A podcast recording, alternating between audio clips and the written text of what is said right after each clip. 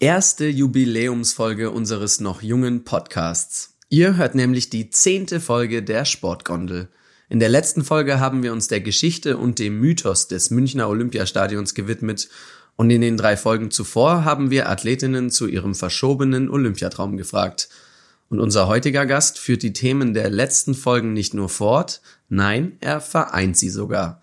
Beachvolleyball-Profi Clemens Wickler hat sich bereits für Olympia 2021 qualifiziert und im Jahr darauf wird er bei den European Championships in München an den Start gehen. Und die finden ja hauptsächlich im Olympiastadion statt. Mein Name ist Luis Kochendörfer und ihr hört die Sportgondel. Ich kann nur dazu sagen, wenn Sie flotte Sprüche hören wollen, dann müssen Sie nach München gehen.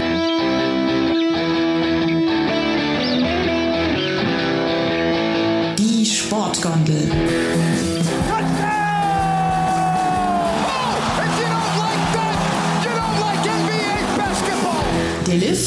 Für Sportfreunde.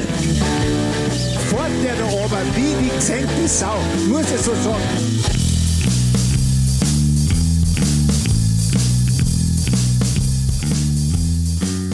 Hi Clemens, schön, dass du dir die Zeit nimmst. Hi Luis, ich grüße dich. Schöne Grüße nach München in die Heimat. Danke. Ähm, in Hamburg alles fit? Hamburg läuft alles gut soweit. Ähm, ist zwar genauso heiß wie in München. Wir waren ja erst vor ein paar Tagen äh, zusammen in München unterwegs.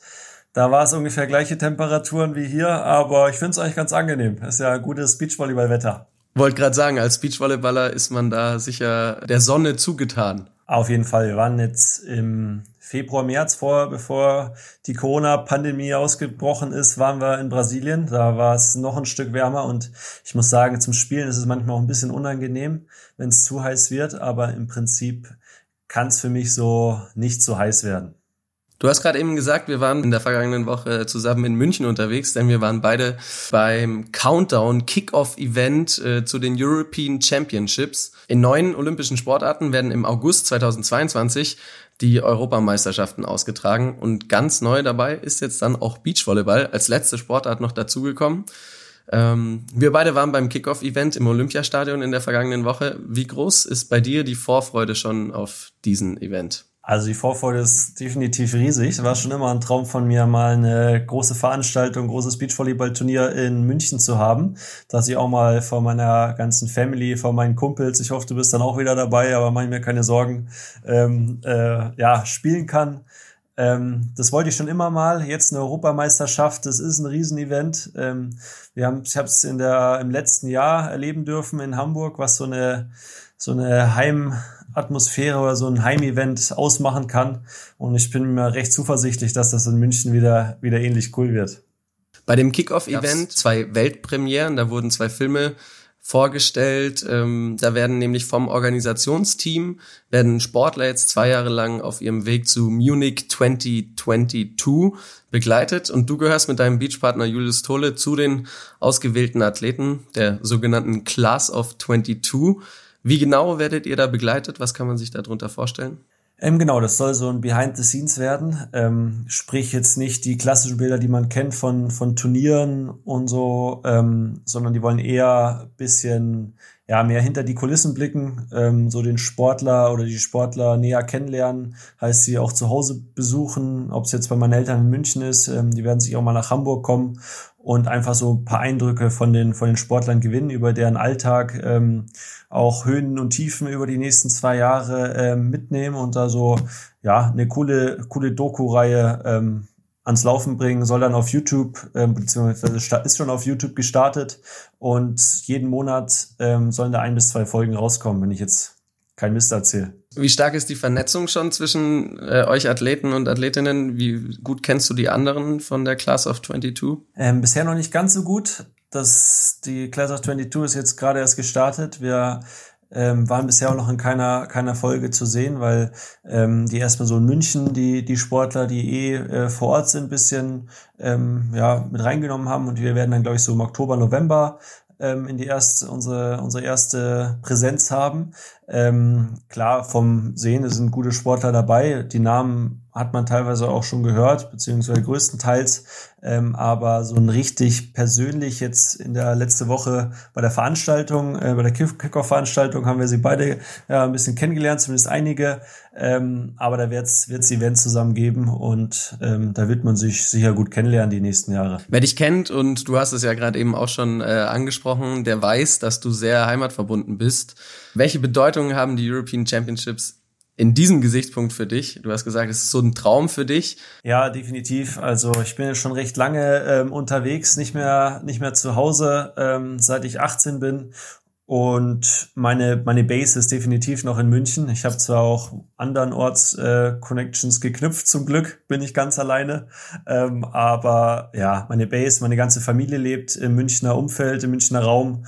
Ähm, größtenteils meiner, meiner, meiner Kumpels äh, sind noch in München äh, oder wieder in München. Und von daher, das ist ist weiterhin meine Heimat und wird vermutlich immer meine Heimat ähm, bleiben. Und da so eine große Veranstaltung zu haben, ist einfach, einfach super, dass da wirklich mal alle, alle zugucken kommen können und so ein bisschen, ich bin wirklich, ich bin ein familiärer Mensch oder habe gerne Leute um mich, die ich gerne mag.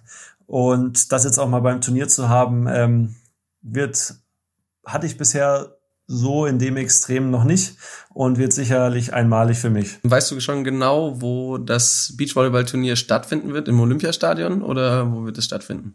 Ähm, Beachvolleyball soll am Königsplatz stattfinden, also zentral in der, in der Innenstadt drin. Ähm, Geil. Das wird ja alles, alles, genau, das glaube ich auch, wird richtig gut. Ähm, da wird dann Sand aufgeschüttet, Tribünen aufgebaut und soll auch die Nebencourts, glaube ich, am Königsplatz sein. Also alles, alles da in der, in der Region.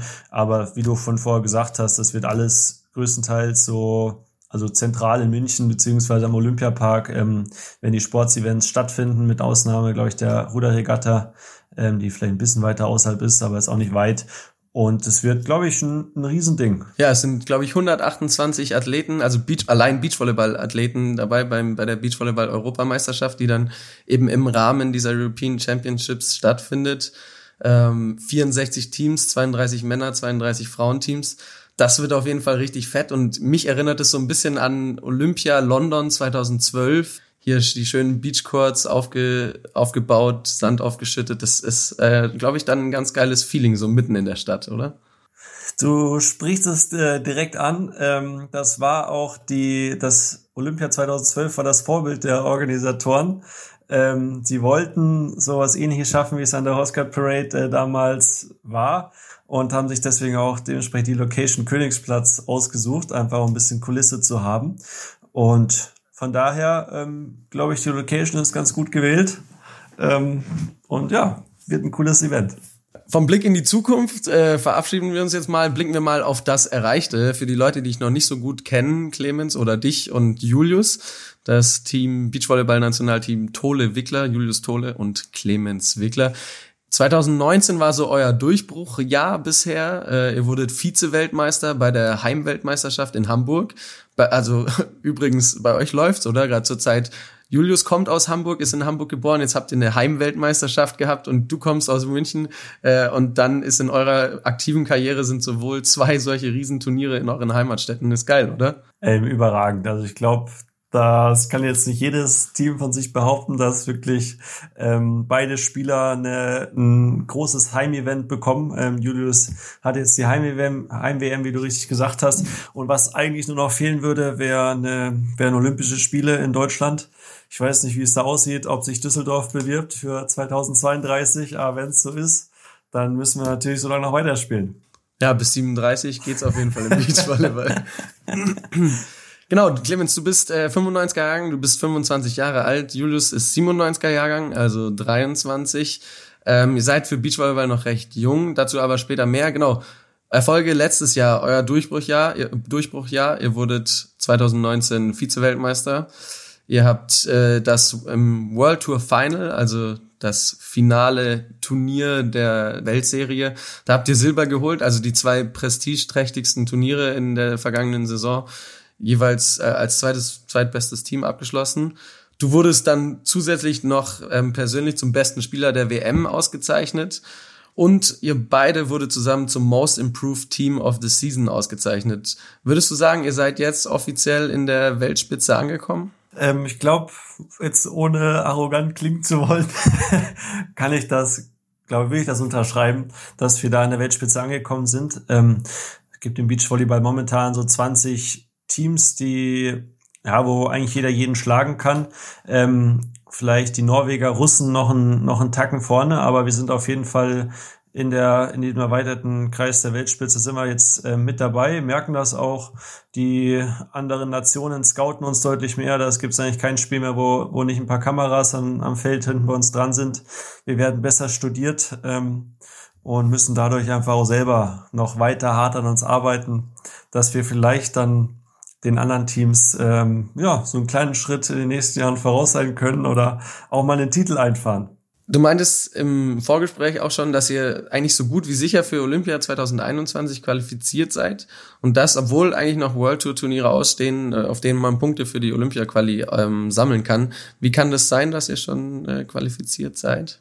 Ähm, genau, jetzt vor ja, wir wären jetzt für 2020 qualifiziert gewesen, einfach ähm, deswegen, weil wir also die das Qualif Qualif Qualifikationszeitraum, der geht bei uns über zwei Jahre. Äh, man muss zwölf Turniere zusammen spielen und dann zählen eben die besten zwölf Ergebnisse. Und wir hatten ähm, so gut Punkte gesammelt, dass wir rein rechnerisch nicht mehr eingeholt, also nicht mehr einholbar gewesen wären. Und ähm, so wie es aussieht, im nächsten Jahr wird es auch wieder so acht, acht bis zehn Turniere noch geben. Und da wird es auch so sein, dass wir rechnerisch nicht mehr eingeholt werden können. Ähm, von daher ja, ist die Wahrscheinlichkeit sehr, sehr groß, dass wir dann in Tokio mitspielen dürfen. Diese Olympia-Absage hatten wir beide tatsächlich schon mal äh, besprochen. Äh, da will ich gar nicht genauer eingehen, äh, wen das interessiert, wie sehr dich das mitgenommen hat oder deinen Partner. Ähm, Julius, der kann einfach auf www.m945.de, da ist nämlich ein Interview mit dir auch drauf, Du meinst gerade eben, ähm, ihr werdet besser gescoutet, ähm, ihr seid jetzt inzwischen in der Weltspitze angekommen, aber wie könnt ihr euch denn noch sportlich weiterentwickeln, ihr beide? Ähm, ich glaube, wenn man uns mal gesehen hat und andere Teams auf der World Tour, ähm, fällt einem vielleicht am Anfang auf, dass die anderen ein bisschen kräftiger sind als wir häufig.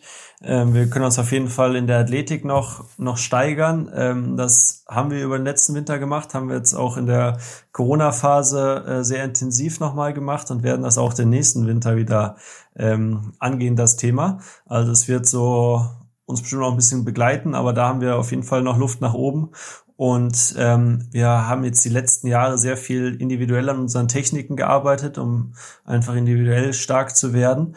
Und so was Teamtaktik ähm, anbetrifft, auch für mich persönlich ähm, Abwehrverhalten, für Julius Blockverhalten. Ähm, wir haben erstmal die Techniken jetzt die letzten Jahre entwickelt, um dann später damit arbeiten zu können. Und das wird jetzt die nächsten Jahre ähm, vermehrt kommen, da einfach taktisch ähm, an die Sachen ranzugehen und das bisher Erlernte auch dann wirklich gut umsetzen zu können.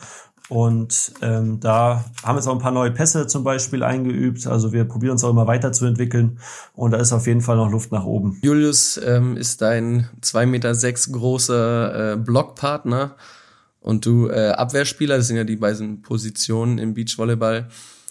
Glaubst du also, dass die Corona-Pandemie euch tatsächlich so einen gewissen Vorteil vielleicht noch verschafft hat, weil ihr eben athletisch vielleicht zulegen könnt oder, sage ich mal, eher die Lücke schließen könnt zu den Teams, die das eh schon haben? Also es wird jetzt auf jeden Fall kein Nachteil für uns sein. Es gibt noch auch die Norweger, die Russen, die jetzt gerade ähm, ja sehr weit oben sind in der Weltrangliste, sind auch noch relativ jung. Also die können sich auch noch weiterentwickeln, aber es gibt schon auch einige Teams, die eher ähm, aufs Karriereende zugehen für die ist es vielleicht ein bisschen härter, ähm, auch das Niveau zu halten und haben sich vielleicht damit auch beschäftigt, ähm, aufzuhören. Und da haben wir bestimmt schon einen kleinen Vorteil, würde ich sagen. Ich war zudem auch ähm, von September, ja, also ich war recht lange verletzt in der, in der Vorbereitung. Von da hat mir auch da die Olympia-Absage eher ähm, in die Karten gespielt, da ich äh, nächstes Jahr mit Sicherheit etwas fitter sein werde noch, als ich das dieses Jahr bei Olympia gewesen wäre. Du hast gerade eben gesagt, welche an welchen Punkten ihr euch noch verbessern könnt. Was sind denn äh, in deinen Augen eure Stärken? Ich glaube, dass wir beide technisch wirklich ganz gut ausgebildet sind. Ähm, heißt, wir so die Grund, in den Grundtechniken, unsere Annahme Zuspiel ähm, ist recht stabil und das ist erstmal die Basic, um überhaupt dann noch weiter ähm, sich verbessern zu können. Und ich glaube, da in diesen Sachen sind wir wirklich ähm, ganz gut. Auch was ähm, Aufschlag ähm, betrifft, können wir die Gegner gut unter Druck setzen, ähm, sind da sehr, haben sehr viele verschiedene Varianten und können die Gegner so immer wieder vor neue Aufgaben stellen. Und auch ähm, was so ja, im Beachvolleyball ist auch sehr, sehr die mentale äh, Komponente ähm, man nicht unterschätzen. Und ich glaube, da scheißen wir uns in enge Situationen beide nix und ähm, sind da ja vom Kopf ähm, schon auch immer da und ähm, auch haben da Kapazitäten auch im Spiel noch Sachen anzupassen. Wir haben ja keinen Trainer, der uns dann sagt, hier veränder mal das oder das. Das müssen wir im Spiel selber sehen. Und ähm, ich glaube, da sind wir als Team zusammen sehr gewachsen und sehe ich schon auch eher als Stärke von uns. Nichtsdestotrotz habt ihr ja am Anfang so ein bisschen Zeit gebraucht, um zueinander zu finden. Ich glaube, sowohl sportlich als auch menschlich. Kannst du uns mal diesen Prozess ein bisschen äh, näher erläutern? Ja, sicherlich, Luis. Du weißt es ja, wie es ist. Ähm, wenn Bayer und einer aus dem hohen Norden aufeinandertreffen, dann ähm, braucht das vielleicht anfangs ein bisschen, bis man da eine Sprache findet oder auf eine Wellenlänge kommt. Nee, also wir kannten uns natürlich schon früher ähm, und Julius ist wirklich ein sehr, sehr umgänglicher Typ, mit dem habe ich auch außerhalb des Sports machen wir wirklich gerne was zusammen. Ähm, hatten in der Anfangsphase sportlich gesehen, ja, hatten schon einen steinigen Weg vor uns, weil wir uns wirklich von ganz unten ähm, durchkämpfen mussten. Wir mussten Country Quota spielen, das ist noch unter einer Qualifikation für ähm, ja, Mittelklasse Turniere, so wird bei der World Tour gibt's von eins bis drei Sterne, äh, eins bis fünf Sterne. Ganz kurz zur Erklärung, ähm, genau, ihr musstet euch in Deutschland noch gegen die nationale Konkurrenz überhaupt um ähm, einen Pla also durchsetzen, um einen Platz bei solchen eher kleineren Turnieren zu gewinnen. Genau, um, um dort in der Qualifikation. In der, in der Qualifikation, genau, ähm, einen Platz zu spielen weil ich davor zwei Jahre lang äh, mehr oder weniger durchgängig verletzt war, somit keine Punkte mehr hatte. Und ähm, ja, Julius auch als junger Spieler, er hatte welche, aber jetzt auch nicht ähm, so viele, wie wir jetzt vielleicht als Einzelspieler haben. Und von daher mussten wir wirklich unten anfangen, ähm, uns durch die Qualis durchspielen, dann in die Hauptfelder von den kleinen Turnieren, dann Qualis von den größeren, dann größeren Turnieren Hauptfeld festsetzen. Und das hat jetzt, ja, zwei Jahre gedauert gehabt und ähm, ist dafür eigentlich, ging es dann doch relativ fix. Also da ja, lief dann doch schon ganz, ganz gut an bei uns. Ähm, aber ja, wir mussten da uns ein bisschen durchbeißen, was zum Glück auch geklappt hat. Welche Rolle nimmt Mentaltraining und ähm, Arbeit mit Psychologen äh, in eurem Alltag ein? Das machen wir schon auch viel. Ähm, Beachvolleyball, dadurch, dass du halt nicht ausgewechselt werden kannst. Und ja, wenn es nicht läuft, dann kriegt man die Bälle also reihenweise. Dann wird da, wird sich einer rausgepickt, der der vermeintlich schwächere im Moment ist. Und wenn man dann ein Loch hat, dann wird da gnadenlos draufgegangen. Und dann muss man als Team oder auch als Einzelspieler da irgendwie wieder rauskommen. Und ähm, da arbeiten wir sehr viel mit unserer Mentaltrainerin, ähm, mit unserer Psychologin, der Netzigeti zusammen. Ähm, die, ja, das ist auch tatsächlich schon drin. Wir machen das, treffen uns mindestens einmal die Woche mit ihr ähm, für eine Stunde, wo wir neue Sachen durchgehen und das wird dann auch zu Hause ähm, trainiert. Ist nicht so, dass wir ja, dass man das entweder irgendwie so kommt, sondern das kann man, mentale Sachen kann man schon auch trainieren. Und das ist wie, wie Balltraining, wie Krafttraining auch, auch ein Teil von unserem Training. Du hast die mentale Stärke auf jeden Fall zu euren äh, Stärken als Team ähm, dazu gezählt und meintest, dass ihr euch nix scheißt. Ähm, Nichtsdestotrotz hast du mir nach eurem verlorenen WM-Finale gesagt, dass es dich ein bisschen wurmt, dass ihr da nicht ein bisschen mehr Risiko gegangen seid. War das dann so ein bisschen mentaler Druck oder generell einfach der Druck zu Hause? Okay, jetzt ist Finale, jetzt können wir wirklich Gold holen. Ähm, oder wie war das in dem Moment da bei dir? Also es war für mich, also im Nachhinein würde ich Sachen noch ein bisschen anders machen, weil so WM-Final spielt man nicht ähm, ja, spielt man wahrscheinlich nicht so häufig in seiner Karriere. Und da eigentlich bin ich immer der Meinung, wenn so Situationen kommen, dann muss man ins Risiko gehen und entweder es funktioniert oder es funktioniert nicht, aber dann kann man sich am Ende nichts vorwerfen. Und in dem Finale im dritten Satz, ich glaube, es stand ähm, so noch 8-7 für uns. Und dann hat der Oleg Stojanowski sich den Ball zum Aufschlag geworfen und hat uns die Dinger eingekratert. Ähm, und er hat in, in dem dritten Satz einfach das, das Ruder übernommen. Und das ist ja was, wo man schon ein bisschen was ankreiden können. Vielleicht haben wir ein bisschen nachgedacht, dass, dass wir äh, Weltmeister werden können und sind in unserer Lösung im Angriff nicht mehr ganz so aggressiv gewesen, sondern mh, mm, ein bisschen zögerlich.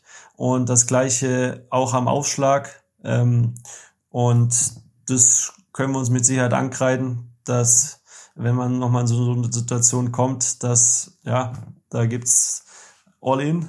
Ähm, entweder es funktioniert oder du verlierst auch trotzdem, aber dann hast du es wenigstens versucht.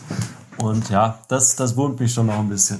Ich sage mal, dieses Projekt Julius Tole und Clemens Wickler ist ja eigentlich ausgelegt worden damals, als ihr zusammengekommen seid, vor zweieinhalb Jahren ist es jetzt, glaube ich, oder? Ähm, genau. Ja, ist jetzt unsere dritte Saison. Dieses Projekt Julius Tole, Clemens Wickler ist ja an sich auf Paris 2024 die Olympischen Spiele und 2028 in Los Angeles ausgelegt.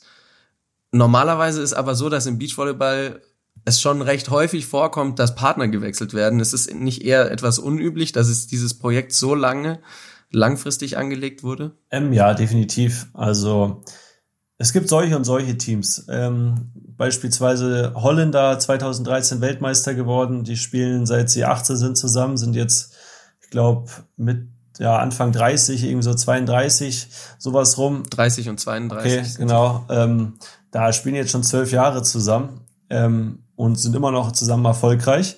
Andere wechseln jedes Jahr ihren Partner, sind trotzdem erfolgreich. Im Prinzip glaube ich, je länger man zusammen spielt, desto äh, mehr kann man einfach zusammen entwickeln, desto besser wird man auch. Aber nichtsdestotrotz, wenn man das Gefühl hat, ähm, ja, man kann mit jemand anderem besser sein oder noch mehr erreichen, dann ja, ist es üblich, im Beachvolleyball auch den Partner zu wechseln. Ähm, ja, weil am Ende geht es natürlich trotzdem um Erfolge. Aber ähm, ich glaube, wir beide mal gucken, wie es dann in, in ein paar Jahren ist, aber ähm, denken zumindest momentan noch, dass wir mit dem jeweiligen anderen ähm, einfach sehr, sehr gut fahren und uns da was aufgebaut haben, wo, wo wir jetzt die nächsten Jahre uns noch weiterentwickeln können und einfach zusammen als Team reifen und besser werden. Ähm, von daher bin ich Stand jetzt, man kann es natürlich nie mit Gewissheit sagen, aber gehe ich zumindest mit dem Plan, auf jeden Fall bis Paris mit Julius weiterzuspielen und ähm, da nochmal gut zu performen. Könnte mir auch vorstellen, mit ihm dann noch weiter ähm, zu spielen, aber das ist dann vielleicht doch ein bisschen zu langfristig gedacht für den, für den Moment jetzt. Ähm, von daher genau, ja, im Prinzip guckt man nach jedem Jahr, wie es aussieht, aber so stand jetzt ähm, wollen wir auch Paris dann äh, zusammen angehen. Und jetzt ist man ja im Beachvolleyball dadurch, dass es keinen Clubwettbewerb ist ähm, oder gibt, eigentlich auch immer an seine Nation gebunden. Das heißt, ähm, du könntest jetzt nicht beispielsweise einfach mal mit Anders Mohl, dem zurzeit wahrscheinlich weltbesten Blocker aus Norwegen zusammenspielen, weil ihr, wie gesagt, eben an die Nationen gebunden seid. Und ich glaube, da würden mir wenige Beachvolleyball-Experten in, in Deutschland widersprechen, wenn ich sage, dass er auf jeden Fall in eurem Team auf jeden Fall der beste deutsche Abwehrspieler und der beste deutsche Blockspieler zusammenspielt. Ähm, insofern macht das ja auch Sinn. Ja, genau. Also es kommen natürlich auch wieder, wieder Junge nach. Ähm, da, vor allem jetzt auf der Abwehrposition, das ist immer so ein Wechsel. Vor fünf, sechs Jahren gab's ähm, Blockerüberschuss da kamen gute junge Blocker nach. Jetzt kommen gerade wie die gute junge Abwehrspieler nach. So ist es immer ein kleiner Wechsel. Und ich hoffe, dass da der eine oder andere ähm, aus, aus der Garde, die jetzt gerade heranwächst, ähm, es auch in den Profibereich schafft. Ist einfach nur von Vorteil für den deutschen Beachvolleyball, wenn wir da gute, gute Jungs äh, zusammenkriegen. Ähm, genau, und hofft dann, dass Julius äh, seinen Körper, dass er zusammenhält. Bei zwei Meter sechs ist ja immer ein bisschen fraglich. Ähm, mit, mit dem langen Rücken und dem langen Nacken und was weiß ich, da ist ja alles lang. Ähm, von daher, ja, wenn er seinen Körper zusammenhält, dann können wir noch ein paar schöne Jahre zusammen spielen. Man muss nur dann aufpassen, dass nicht äh, du irgendwann aufs Abstellgleis äh, kommst. Das ist richtig. Dann äh, komme ich, dann komme ich wieder nach München zu dir und dann machen wir da irgendwas. es geht im Moment hoch her im Beachvolleyball. Ähm, ein Streit, den du sicher auch mitbekommen hast, äh, zwischen dem Sportverstand, dem neuen Sportverstand seit dem 1. August des Deutschen Volleyballverbands und, äh, das ist David Klemperer, ähm, zwischen ihm und Alexander Walkenhorst. Alexander Walkenhorst, der Nachname sagt euch vielleicht was, ist der Bruder von Kira Walkenhorst, die mit Laura Ludwig zusammen 2016 Olympiagold geholt hat für Deutschland. Und Alex Walkenhorst ist auch ähm, aktiver Beachvolleyball-Profi, ähm, gehört auch zu den besten Spielern Deutschlands. Und zwischen David Klemperer und Alexander Walkenhorst ist ein Streit entbrannt. Ähm, kurz zum Hintergrund. David Klemperer ähm, hat selbst einen Podcast und Alexander Walkenhorst auch. Ähm, dabei hat Alexander Walkenhorst mit einem auch aktiven Spieler und noch einem, einer außenstehenden Person einen Podcast gemacht, den es schon recht lange gibt. Ohne Netz und sandigen Boden heißt der. Und die haben dieses Jahr auch recht viel für den Beachvolleyball gemacht, die Beachliga gegründet, ähm, ein ganz neues Format. Willst du dazu mal was sagen zur Beachliga, wie du es fandest auch die ganze Übertragung rundrum über Twitch und alles sehr neu?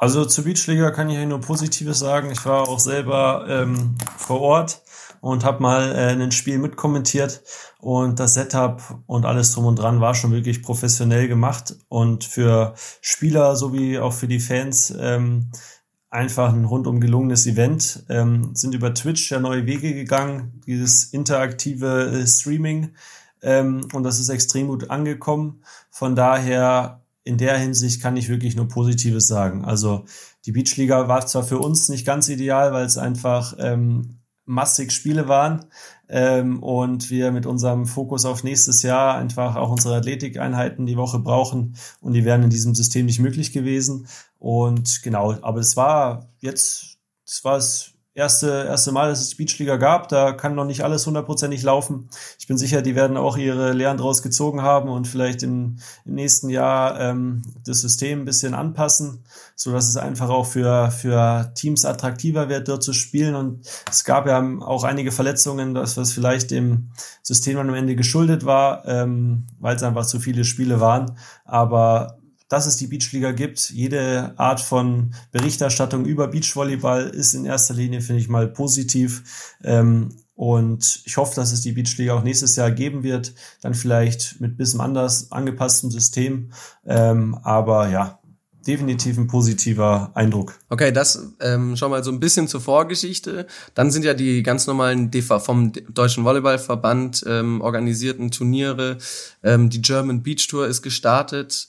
Und auch dort hat das Team von Alexander Walkenhorst weiterhin gestreamt. Und dann war es so, dass David Klemperer, der hat ja einen neuen Podcast auch aufgemacht äh, mit Julius Brink, seines Zeichens auch äh, Olympia Goldmedaillengewinner. Und David Klemperer war zuvor bei der Comdirect ähm, angestellt. Und dann gab es anscheinend irgendwie ja so ein paar Ungereimtheiten bei Sponsorships. Ähm, die wollten nicht ähm, ohne Netz und sandigen Boden sponsoren. Jetzt haben sie aber den neuen Podcast von David Klemperer gesponsert.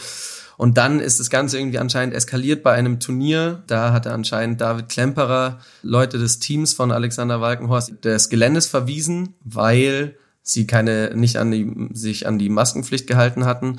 Ähm, dabei meinte Alex Walkenhorst, er hätte viele Leute vom DVV und auch David Klemperer gesehen, wie sie häufig ohne Maske rumgelaufen sind, hat es dann so ein bisschen er, er denkt, David Klemperer baut da so eine persönliche Feder auf und das macht auch Alex Walkenhorst, der jetzt dann auch öffentlich in seinem Pod Podcast auch absolut ähm, in meinen Augen unter der Gürtellinie ähm, David Klemperer beleidigt hat hat sich dann auch wieder entschuldigt.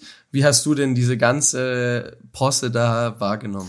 Also ich muss natürlich sagen, ich war bei keinen der Dingen irgendwie live dabei. Also ähm, kenne ich auch zwar die, die ganzen Infos, aber weiß im Detail nicht, was, was ähm, sich abgespielt hat. Ähm, ich glaube, du hast das ganz gut zusammengefasst, die Geschehnisse. Ich glaube aber zum Beispiel die Sache mit dem Podcast, ähm, dass David mit Julius Brink und dem Fabi Wittke den Podcast ähm, schon länger geplant hat, so nach meinem Wissensstand. Und jetzt, ähm, ja, bevor er wusste, dass er in der DV, DVS den Posten übernimmt. Ähm, von daher will ich das schon mal so ein bisschen losgelöst betrachten. Ähm, ja, und jetzt mit dem, mit dem Rauswurf. Ich habe gehört, da wurden, keine Ahnung, die haben ein paar Mal die Maskenpflicht äh, verletzt ähm, wurden daraufhin rausgeworfen. Was dann im Detail abgelaufen ist, weiß ich auch wieder nicht.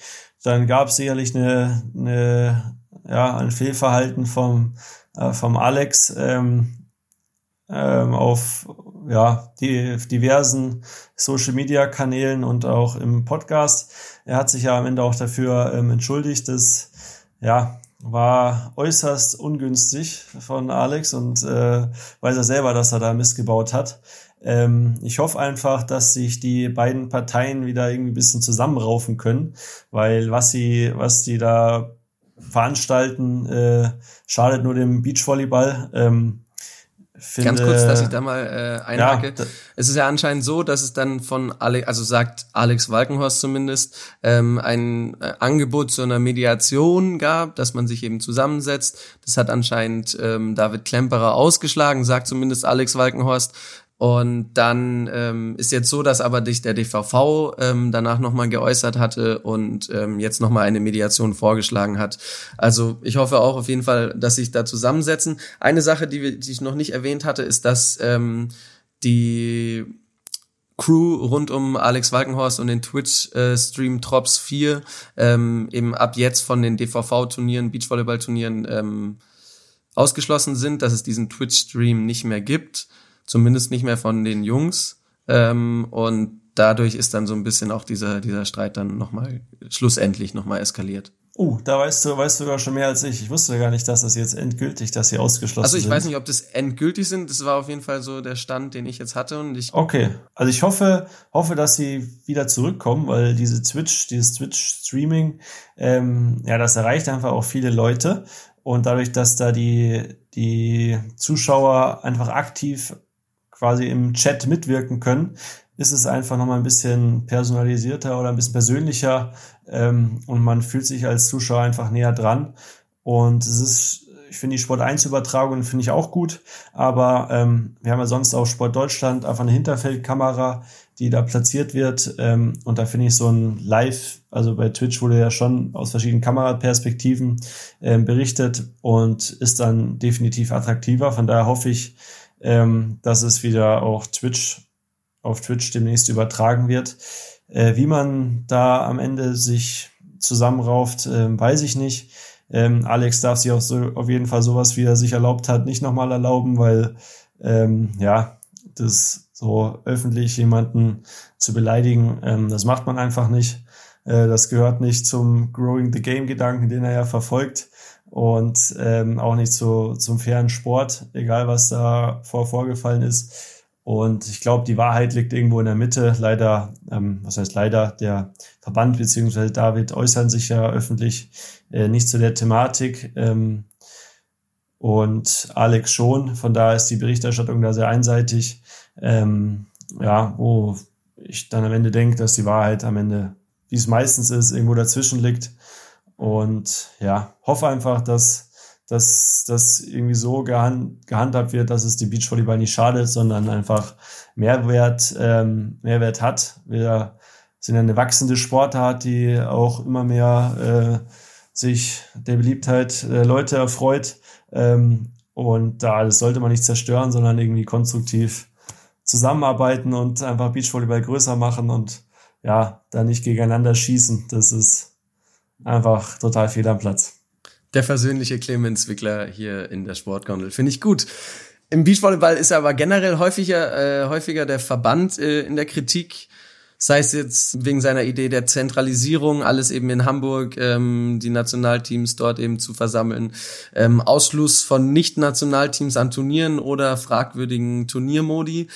Und ich würde sagen, du stehst da ja so in einer gewissen Weise in der Mitte auch wieder, weil du ja einerseits zu der Spielerschaft gehörst, und dann häufig aber eben dem, dem Verband vorgeworfen wird, unfair zu handeln, nicht im sportlichen Sinne, beispielsweise ähm, der Turnierausschluss von Kim Behrens und Sinja Tillmann. Wie ist es für dich häufig da so ein bisschen einerseits, ja klar, du profitierst von den Strukturen des Verbands, du bist ein Nationalspieler, kriegst sozusagen all die ganzen Vorzüge, die der Verband seinen Nationalteams gewährt. Wie stehst du da aber zu der Kritik, die da häufig eben ähm, von Spieler oder auch Journalisten oder so an die an den Verband getragen wird? Also wie du sagst, ich bin schon Nutznießer des äh, Verbandssystems und war eigentlich immer auch äh, geförderter Athlet. Also ähm, ja, kann ich in erster Linie für mich persönlich, auch was die Zentralisierung angeht und so weiter, äh, war das für mich eher positive Sachen. Und ich werde vom Verband extrem unterstützt. Von daher, ähm, ja, kann ich da in der Hinsicht nicht so viel äh, Schlechtes sagen. Andererseits sehe ich natürlich, ähm, dass auch Seiten von Verband vielleicht, also ist nicht alles ideal gelaufen, ähm, was auch Wahl des Spielsystems und so Sachen angeht, dass das nicht mit den Spielern einfach mal äh, durchgesprochen wird. Ähm, das finde ich, da muss sich in der Kommunikation, aber es ist leider auch ein leidiges Thema, ähm, das muss sich echt verbessern, ähm, dass die Spieler ein bisschen mehr mitgenommen werden und so entsteht dann auch weniger Unmut. Ähm, ja, ansonsten finde ich, da bin ich auch äh, ein bisschen äh, eine extremere Meinung. Ähm, am Ende geht's auch in unserem Sport ähm, geht's geht's um Leistung. Von daher finde ich einerseits sollte man ähm, auch eine offene Country-Quota spielen lassen. Einfach Qualität setzt sich am Ende durch. Ähm, und das war schon immer so, das wird auch immer so sein. Ähm, so ein paar Ausnahmeregelungen, dass man eine Laura Ludwig vielleicht mit der neuen Partnerin ähm, nicht in die Country-Quota schicken will, kann ich aber auch komplett nachvollziehen. Ähm, das ist die deutsche beste deutsche Beachvolleyballspielerin, das hat sie über mehrere Jahre ähm, nachgewiesen. Ähm, Wahrscheinlich sogar die weltbeste. Genau, für mich auf jeden Fall die Weltbeste. Ähm, und nach einer Babypause sie dann nicht in die Country-Quota schicken zu wollen, im Hinblick auf Olympia. Ähm, ich glaube, da kann, wird keiner gegensprechen, dass, dass niemand besser ist als sie. Und ähm, vielleicht im Moment, wenn sie noch ein bisschen quasi aus der Schwangerschaft heraus wieder ein bisschen in Form kommen musste, an dass man sie da äh, schont, kann ich komplett nachvollziehen, hätte ich genauso gemacht. Ähm, aber im Prinzip finde ich offene Country-Quota gut und Leistung setzt sich eine durch. Gleichzeitig muss der Verband aber auf Spieler setzen, die er für förderungswürdig hält. Von daher finde ich das auch ähm, alternativlos. Ähm, ob am Ende immer auf die besten, also auf die richtigen gesetzt wird, ist eine andere Sache. Aber äh, 50 Spieler so mittelgut zu fördern oder fünf Spieler 100 Prozent zu fördern, bin ich definitiv dafür, fünf Spieler 100 Prozent zu fördern, ähm, dass, das dass das mehr bringt und nur so man auch international kon konkurrenzfähig bleibt. Lassen wir mal diesen ganzen äh, Beachvolleyball-Streit hinter uns und kommen wir mal zu dir persönlich. Wir haben jetzt häufiger schon im Podcast hier gehört und äh, du hast auch häufiger betont, wie wichtig dir Familie, Freunde, Heimat ist. Ähm, du bist gebürtiger Starnberger und lebst seit sieben Jahren, du bist 25, seit 18 ähm, nicht mehr in München. Ja, wie leicht oder schwer ist dir damals dieser Schritt gefallen, aus München wegzuziehen? Ähm, leicht und schwer zugleich, ähm, weil ich wusste damals dann, dass ich im Beachvolleyball ähm, gucken will, ob ich, ob ich das Zeug dazu hab ähm, nach oben zu kommen. Und das war in München oder allgemein in Bayern leider nicht möglich. Da gab es keinen Beachstützpunkt. Da musste ich, musste ich weg, entweder nach Kiel ähm, oder Berlin. Habe mich dann für Berlin entschieden gehabt. Ähm, gleichzeitig, ja, war ich davor mal auf Trainingslagern, aber ich war jetzt nie wirklich weg von zu Hause so ewig lang. Und es hat so im ersten halben Jahr bin ich schon sehr häufig dann auch an den Wochenenden, auch wenn es nur ein Tag war, wieder zurückgefahren, einfach weil ich so am Anfang dann doch noch so ein bisschen Heimweh hatte ähm, und wieder zurück wollte. Mama dann noch Wäsche machen musste. Genau, richtig. So. nee, das war, ich glaube, ja, also da war am Anfang jetzt auch nicht leicht, so komplett weg von zu Hause zu sein, aber habe da gut Anschluss gefunden in Berlin, äh, habe dann noch zweite Liga in der Halle gespielt, da coole Jungs kennengelernt ähm, und hatte dann auch eine richtig gute Zeit dort. Ähm, von daher, ja, war es der notwendige Schritt, würde ich sagen. Und dann ging es nach Köln und dann nach Hamburg und da was, ja, aber da war es dann schon gewohnt, oder? Genau, da war es dann nicht mehr äh, so schlimm für mich. Ähm, da war ich dann einfach schon lange weg von zu Hause. Ich komme immer noch gerne wieder zurück ähm, und verbringe Zeit mit meiner Familie oder einfach ja bei mir zu Hause, aber jetzt na, nach sieben Jahren, ähm, irgendwann gewöhnt man sich auch dran. Wir haben es vorher schon mal angesprochen, Clemens, wir kennen uns schon recht lange, irgendwie seit wir acht, neun Jahre alt sind und ich habe deinen Weg natürlich, weil wir auch gut befreundet sind, auch immer äh, recht verfolgt und dann war es eigentlich so, dass du in der Jugend wurdest ja auch U19 Weltmeister, äh, U18 Europameister, also in der Jugend stand eigentlich schon fest, es wird dann so in die Richtung Profi gehen oder es zumindest versucht und in der Jugend warst du eigentlich nie verletzt. Und dann ging's los mit 20, oder? So Ja. roundabout 20. Und dann, ähm, ja, du aber auch wie vom Pech verfolgt, Clemens, oder? Ja, also in der Jugend ist recht, da war ich jetzt nie richtig verletzt. Ich hatte, bin eigentlich jede Saison einmal umgeknickt in der Halle früher, ähm, hab mir Bänderriss geholt, aber das ist ja nach vier Wochen dann wieder äh, gut. Und ja, ich weiß auch nicht, was dann los war. Ähm, ich habe allgemein ein bisschen mobilere Gelenke. Ähm, vielleicht habe ich ein bisschen gebraucht, um mich so an den Leistungssport äh, zu gewöhnen. Aber ja, mit 20 habe ich dann ähm, recht heftig Knieprobleme bekommen. Ähm, meine Patellasehne wollte nicht mehr so richtig und ist immer wieder eingerissen, wenn ich wieder Gas geben wollte. Und das hat sich ja eigentlich über zweieinhalb Jahre gezogen. Ich habe 2016, glaube ich, drei Turniere gespielt oder zwei und 2017 auch zwei oder drei. Wobei ich ähm, ja, in den Vorbereitungsphasen konnte ich eigentlich nie wirklich was machen. Ähm, und dann wollte ich wieder Gas geben, trainieren, weil ich dachte, es geht. Äh, eingerissen, wieder drei, drei Monate mehr oder weniger äh, komplett Pause. Und ja, so ging das dann die ganze Zeit weiter. Bis Und was, ich was dann, ist da nochmal passiert, Clemens? Deine beste Verletzung bisher? Du hast dir, glaube ich, mal einen Fuß gebrochen. Wie ist das denn genau? äh, ist richtig. Das war Inzwischen dann, kannst du, also du warst eine Zeit lang darauf äh, schlecht zu sprechen, aber Ja, inzwischen ist es okay für mich. Ja, das war auch sehr unglücklich, weil da kam ich wieder quasi zurück, ähm, habe das erste Turnier gespielt, dann lief es nicht so wie ich. wie lange warst du da verletzt? Also es war so im Juni 2017, also ich war seit ja, Oktober 2016 circa äh, verletzt. Also ein Dreivierteljahr so? Ja, über ein Dreivierteljahr sogar, also eine Dreivierteljahre schon. Oktober 2016 bis Juli 2017. Nee, 2015, sorry, Oktober 2015. Ähm, ja, bis Juli 2016, äh, 2017. ähm, ja, ein Dreivierteljahre und dann lief es beim Turnier nicht so gut. Verschiedene Gründe, dann gab es auch, ähm, ja, es ist keine Entschuldigung, aber dann gab es auch schon äh, heftige Fehlentscheidungen vom Schiedsrichter. Ich Zumindest diesen- strittige Entscheidung. sehr strittige, sehr strittige Entscheidung. Und dann bin ich äh, ein bisschen ausgerastet und habe eine rote Karte noch bekommen. Dann war das Spiel vorbei. Ähm, Durch die rote Karte rote Karte das Punktverlust. Spiel Durch die rote Karte haben wir das Spiel verloren. Das ist eigentlich nur ein Punktverlust, aber es stand nach der Fehlentscheidung 17-16 für die anderen. Durch die rote Karte 18-16 im Tiebreak. Und dann sind die Sicherungen durchgebrannt und ich habe den Pfosten einen recht heftigen Kick gegeben und habe gemerkt, dass der Pfosten härter ist als ich und mir dann da den Fuß gebrochen.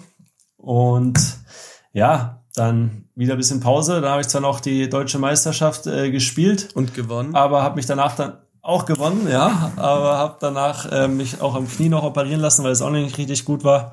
Und seitdem geht's eigentlich bergauf. Ähm, hin und wieder habe ich mal eine Kleinigkeit. Und wenn du dann mal spielen kannst, dann verdient ihr ja natürlich äh, als Beachvolleyballer, oder sagen wir es mal, geh mal von dir aus. Du bist selbst auch Sportsoldat, das heißt, du bist bei der Bundeswehr angestellt oder wie kann man sich das genau vorstellen? Ähm, ja, genau, das ist so eine Förderung vom Staat für Sportler allgemein. Ähm, krieg da mein monatliches Gehalt und muss auch in einen oder anderen, in einen oder anderen Lehrgang machen, mich hin und wieder mal da in der Sportfördergruppe melden. Ähm, aber ja, im Prinzip ist es eine Förderung vom Staat. Ist aber auch recht weit verbreitet unter, unter Spitzensportlern. Genau. Es machen im Beachvolleyball machen das außer mein Kollege und Laura Ludwig, Maggie Koso machen das alle. Also ich glaube, wir haben 15, 16 äh, Plätze in der Sportfördergruppe, weil es ja einfach auch Sinn macht und eine riesen Unterstützung ist. Dann habt ihr natürlich den Vorteil, der Verband stellt euch Trainer, die müsst ihr nicht selbst zahlen, wie das andere Beachvolleyball-Teams, die eben nicht diesen Nationalteam-Status haben, machen müssen. Das heißt, ihr spart euch schon mal diese Kosten für einen Trainer oder so. Was fallen bei euch für Kosten an und was könnt ihr dann beispielsweise mit dem Preisgeld von Turnieren alles wirklich anstellen? Ähm, genau, also wie du sagst, Trainer werden übernommen. Wir müssen unsere Reisekosten, heißt zu den Turnieren, Trainingslagern, äh, Hotelkosten, ähm, solche Sachen, die zahlen wir alle selber. Das ist auch nicht wenig, weil wir eigentlich überall in der ganzen Welt spielen. Und ähm, da kommt schon noch was zusammen, kriegen da aber auch wieder Unterstützungen vom Verband in Form von ähm, Trainingslagerbudget, Reisekostenbudget. Und der Rest wird dann über ähm, Sponsoren, da haben wir auch echt sehr gute Partner an unserer Seite abgedeckt. Und genau, Preisgelder verdient man jetzt in der Saison nicht so viel, aber ansonsten letztes Jahr lief es gar nicht so schlecht. Und ähm, das wird dann angelegt, das Preisgeld. sind die Preisgelder dann für euch wirklich reingewinnen oder sind alle anderen Kosten schon gedeckt? Aber das kann man so, ja, weiß nicht, schwer so auseinander zu klamüstern. Ähm, uns geht's jetzt ganz gut, würde ich sagen. Ähm, ja, wir können, wir müssen auch noch Sachen selber zahlen, also das Reisekostenbudget und so, das reicht nicht aus, um alle Kosten zu decken. Ähm, ja, ob wir es dann von den Sponsorengeldern oder ähm, von den Preisgeldern nehmen, ja, ist ja dann mehr oder weniger ähm, egal. Aber uns als Beachvolleyballern geht's nach äh, König Fußball und vielleicht auch Basketball, weiß ich jetzt nicht, wie es da so aussieht, aber geht's jetzt nicht ähm, so schlecht. Da gibt's ganz andere Sportarten, die den gleichen Aufwand fahren wie wir und ähm, ja, deutlich weniger verdienen oder auch quasi nicht mal genug verdienen, um, um ordentlich äh, über die Runden zu kommen. Ordentlich über die Runden kommen äh, ist auch ein gutes Stichwort für nach der Karriere es ist ja eigentlich, sag ich mal, wie äh, eigentlich in jeder Sportart so, außer im Fußball, dass eigentlich die meisten Spitzensportler auch nebenher noch studieren. Da bist du auch nicht anders. Du studierst Wirtschaftswissenschaften an der Fernuni Hagen. Ähm, wie intensiv äh, studierst du oder findet man fürs Studium jetzt gerade eben so richtig gar keine Zeit? Also ich probiere schon zu machen. Ähm, ja, also unser Alltag ist schon so gestaltet, dass wir mehr oder weniger so von neun bis äh, 17 Uhr schon auch mit dem Sport beschäftigt sind. Und da ist es nicht nur Trainings, da gilt Physiotherapie, Psychologie. Wir müssen, wie gesagt, unsere Reisen selber alles planen. Also quasi einiges Reiseunternehmen und dann so Orga-Kram fällt auch noch an. Also sind wir schon recht viel beschäftigt, auch noch extrem viel unterwegs. Aber trotzdem will ich da ein bisschen vorankommen ähm, und schreibe so ein bis zwei Klausuren pro Semester probiere ich zumindest. Ähm, bin da jetzt ja so in der Mitte von meinem Studium, würde ich sagen. Ähm, und will das, wenn ich aufhöre mit Beachvolleyball, dann, dann soll das fertig sein, dann will ich auch den Master haben. Aber ich will auch noch ein paar Jahre Beachvolleyball spielen. Vorher, vorher brauche ich es ja auch nicht. Ähm, und ja, von daher bin ich, ich bin jetzt nicht mega weit, aber ich hänge jetzt auch nicht komplett hinterher. Da auf jeden Fall aber schon mal ein Standbein zu haben, ist natürlich dann auch äh, nicht schlecht. Weißt du schon, wo es nach der Karriere hingehen soll? Hast du dir schon Gedanken gemacht? Willst du dem Sport treu bleiben? Wie sieht's da aus? Ja, das weiß ich noch nicht so, noch nicht so richtig. Ähm, können wir auch vorstellen, in irgendeiner Form den Sport treu zu bleiben. Ähm, aber genauso gut auch mal was ganz anderes zu machen. Ich finde eigentlich ein eigenes Unternehmen immer ziemlich spannend, aber da fehlt mir noch die Idee. Von daher. Also falls irgendjemand von der Sportgondel hört, Sportgondelhörer, ähm, hier der Aufruf von Clemens Wickler, wer eine Idee für ein tolles Startup hat, Clemens äh, ist finanziell liquide und kann investieren. genau, ein kleines Startup, äh, da würde ich mich äh, gerne beteiligen und einfach an den Luis äh, melden, der vermittelt weiter und dann vielleicht kommt er, vielleicht kriegen wir was Cooles zusammen. Du kannst ja vielleicht in, in Wein investieren. Ähm, wieso spreche ich Wein an? Denn das frage ich mich Beachvolleyballer auch. werden Beachvolleyballer äh, werden, also ich vergleiche zumindest äh, Beachvolleyballer häufig wie äh, mit einem guten Wein. Je älter, desto besser. Clemens, woher kommt es, dass eigentlich im Beachvolleyball häufig die Weltspitze so ab 30 plus oder sagen wir zumindest mal 28 plus erst anfängt. Ja, es stimmt. Also erstmal der Vergleich, der zergeht natürlich bei mir auf der Zunge. Das ist, das ist ein Traum. ähm, nee, die, ich glaube, da spielt ganz viel Erfahrung mit rein. Ähm, wenn du bestimmte Situationen 10.000 Mal gehabt hast, dann weißt du, wie du da handeln musst. Und wenn du die erst 1.000 Mal gehabt hast, dann machst du vielleicht auch noch die eine oder andere dumme Aktion dabei oder halt einen, einen Fehler. Aber das ist ja im, im Fußball ja auch so. Was, was unterscheidet dann die Sportarten? Das ist richtig. Aber ich glaube, im, im Beachvolleyball kommt es wirklich auf dich in der einen Sekunde an. Und im Fußball, ähm, wenn du, wenn es bei dir nicht läuft oder keine Ahnung, als junger Spieler brauchst du vielleicht auch noch mehr, mehr Spritzigkeit. Ähm, ich kann ja gar nicht sagen, wieso im Fußball die, die Jungs im jungen Alter auch gut sind. Ich will jetzt nicht sagen, dass man da vielleicht nicht so viel Spielintelligenz braucht. Das will ich jetzt nicht sagen, aber vielleicht ist es so. no front, no front, no front. nee, aber ähm, ja, es ist, glaube ich, jetzt, ich will jetzt hier, ich hoffe, es sind jetzt nicht äh, zu viele Leute sauer auf mich, aber ähm, es hat auch, hat auch einen Grund, dass im, im Volleyball oder in solchen Sportarten einfach die meisten Leute Abi machen und auch irgendwie studieren und im Fußball das nicht der Fall ist. Also das kann ja nicht grundlos irgendwie so sein. Ähm, ich gucke auch gern Fußball jetzt für die Leute, die jetzt hier ähm, mir an die Gurgel wollen. Großer Werder Bremen-Fan, ich gucke jedes Spiel. Ähm, aber ja, also Beachvolleyball, da kann ich es auf jeden Fall sagen, da weiß ich's. Ähm, Hast du ein Thomas Schaf äh, oder Thomas Zimmer? habe ich ähm, nicht von mir, ähm, aber so Di- Diego, Diego ist ist äh, sehr präsent. Ähm, er hängt zwar nicht bei mir im irgendwo im Schlafzimmer rum, aber die die Trikots sind im Schrank und werden immer wieder mal rausgeholt. Ja, ich glaube, Und gehst du mit Tim Wiese auch Krafttraining, ma- Krafttraining ähm, Tim machen? Wiese ist quasi mein Athletiktrainer, kann man so sagen. Okay, und dann äh, im Beachvolleyball spielt natürlich auch ähm, so eine gewisse Gelenkschonung ja auch noch eine Rolle, oder? Also kann ich mir vorstellen, dass man im Sand halt einfach weniger Verletzungen hat als in Kontaktsportarten wahrscheinlich. Oder? Ja, genau. Also eigentlich ist Sand ja schon, äh, ja, der verzeiht relativ viel ähm, und gibt auch nach. Also du hast nicht wie in der Halle, ähm, dass es so viel auf die Gelenke geht. Trotzdem, Oder wie so ein doofer Pfosten. genau, sowas. Aber trotzdem, wir geben ja auch im Krafttraining extrem viel äh, Gas und da werden unsere Gelenke nicht geschont und gehen auch an, an Grenzen. Ist jetzt vielleicht Einige verbinden Beachvolleyball so Schönwettersportart, da ein bisschen draußen am Strand ein bisschen hin und her zu, zu spielen.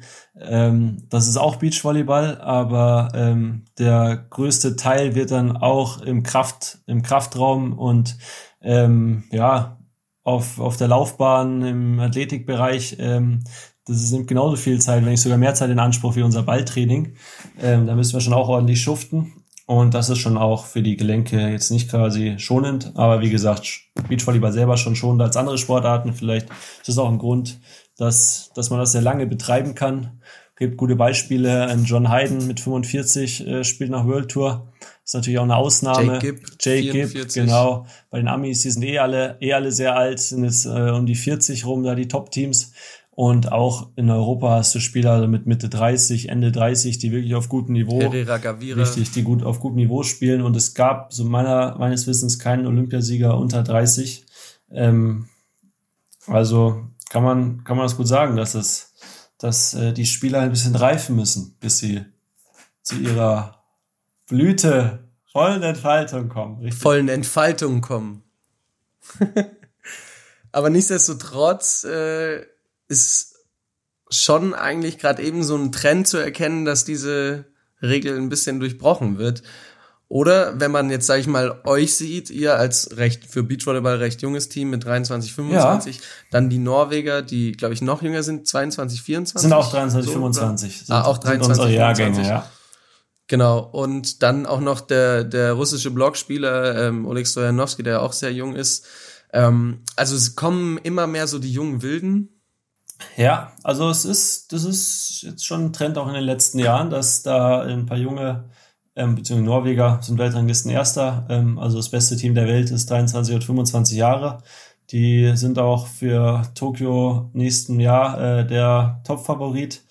Ähm, von daher wäre es jetzt nicht ausgeschlossen, dass äh, der Olympiasieger nächstes Jahr vielleicht nicht über 30 ist, sondern unter 30 und im besten Fall kommt er auch nicht aus Norwegen. sondern aus Sondern aus Hanfeld, Österreich. Starnberg. Spaß. Nein, aus Deutschland, hoffentlich. Das wäre schön. Elas Flüggen würde ich es echt sehr gönnen. Elas Glück. genau. Clemens, was sind denn deine äh, persönlichen äh, Ziele, die du jetzt sowohl mit Julius oder auch noch alleine irgendwie noch erreichen willst? Ist es wirklich erstmal nur die Olympiateilnahme oder sagst du, hey, mir, bei mir zählt nur Olympiagold, sonst nichts? Also mein größtes Ziel ist eigentlich glücklich zu sein im Leben. Und nee, Quatsch. Also ist auch wirklich ein Ziel, weil ich finde, wenn man äh, glücklich ist, dann funktioniert einfach vieles auch leichter, einfach auch Spaß, Spaß am Leben zu haben. Und dann ähm, ist auch ein Ziel von mir, irgendwann mal eine Familie zu haben. Das ist auch für mich äh, sehr wichtig.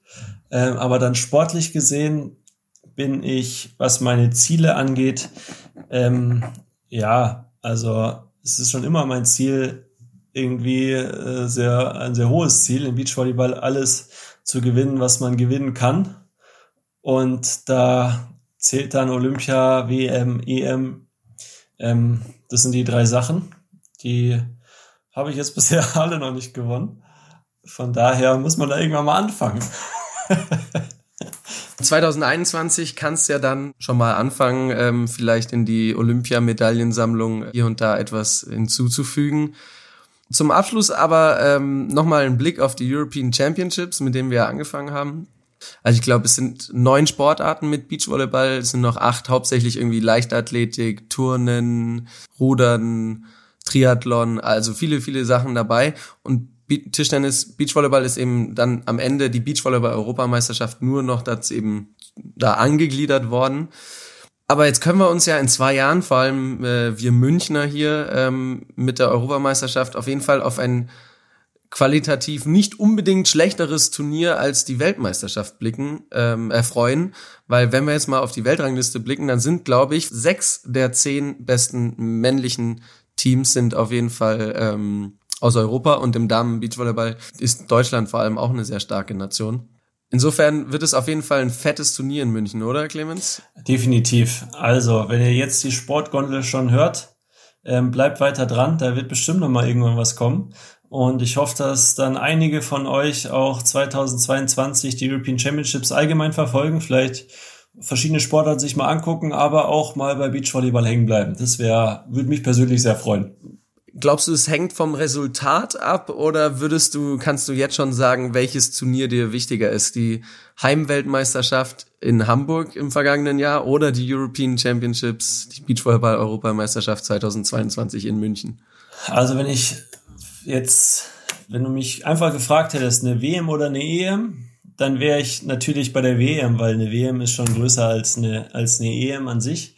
Ähm, jetzt wenn wir das Ding gewinnen würden, dann würde sich das vielleicht noch mal ein bisschen ändern, ähm, weil ja eine EM in meiner Heimatstadt ähm, zu spielen, glaube ich, wenn wir dann da nicht sagen und klanglos ausscheiden, äh, könnte für mich emotional vielleicht sogar noch ein Tick größer werden als ähm, die WM, obwohl die WM einfach schon so cool war, dass das, dass ich gar nicht weiß, wie man das noch toppen kann.